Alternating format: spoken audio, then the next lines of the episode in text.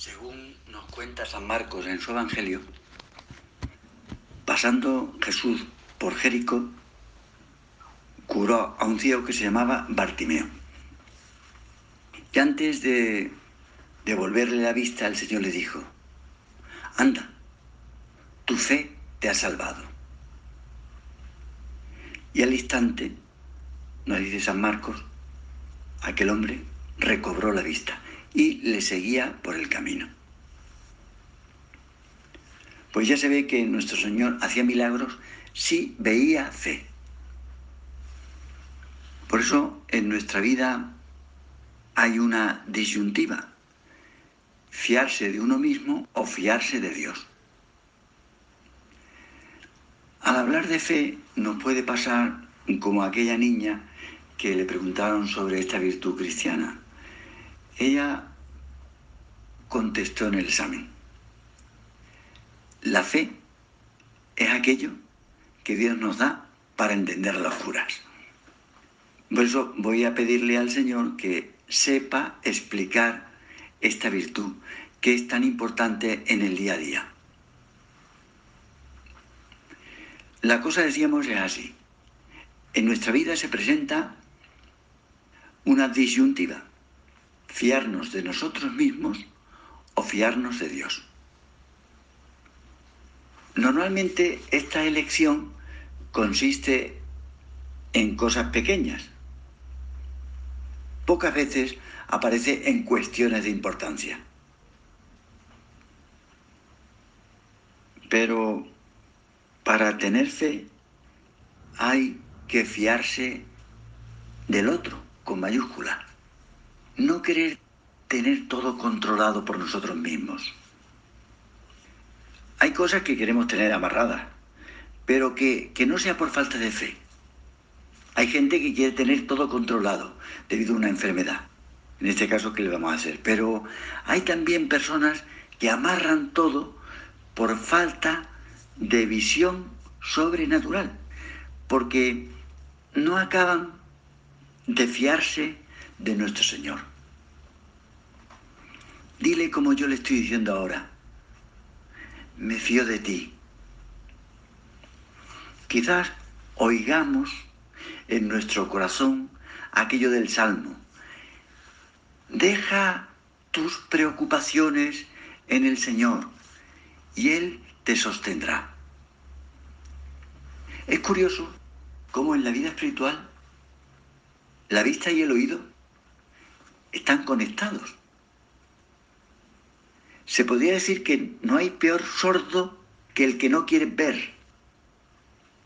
Sucede que uno no escucha a Dios, no lo oye, porque antes no ha querido verle, no ha buscado verle, como lo hizo el ciego Bartimeo.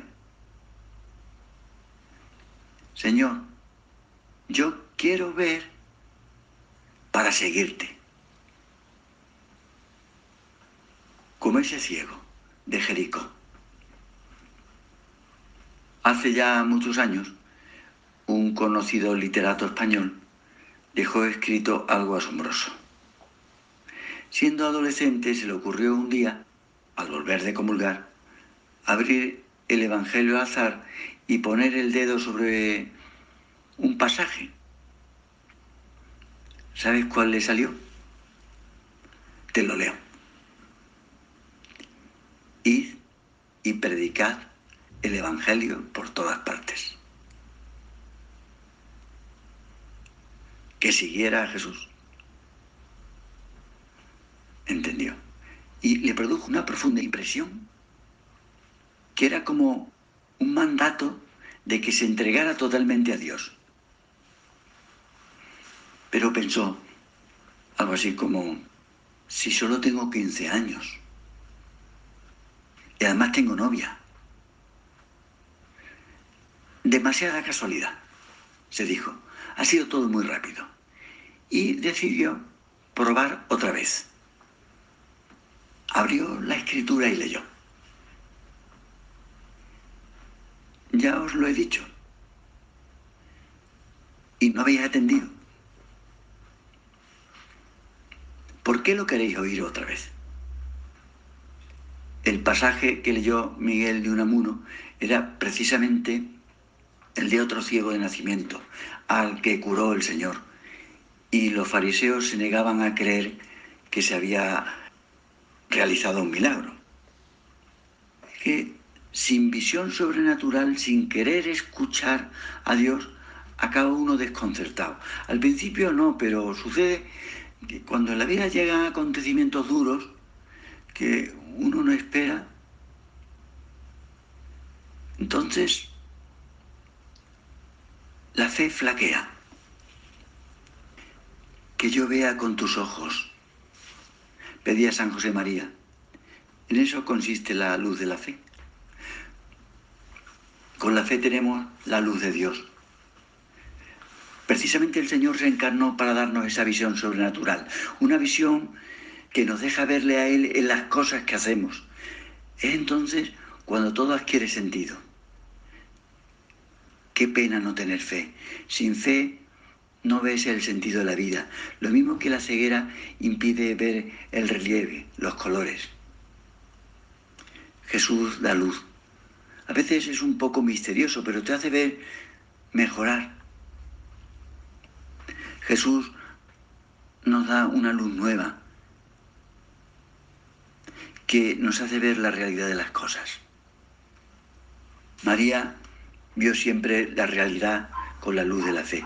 Cada día era distinto, aunque siempre hiciese las mismas cosas. Limpiar la casa, ir por agua, cocinar, colocar unas flores. Sabía que Dios estaba detrás de cada acontecimiento.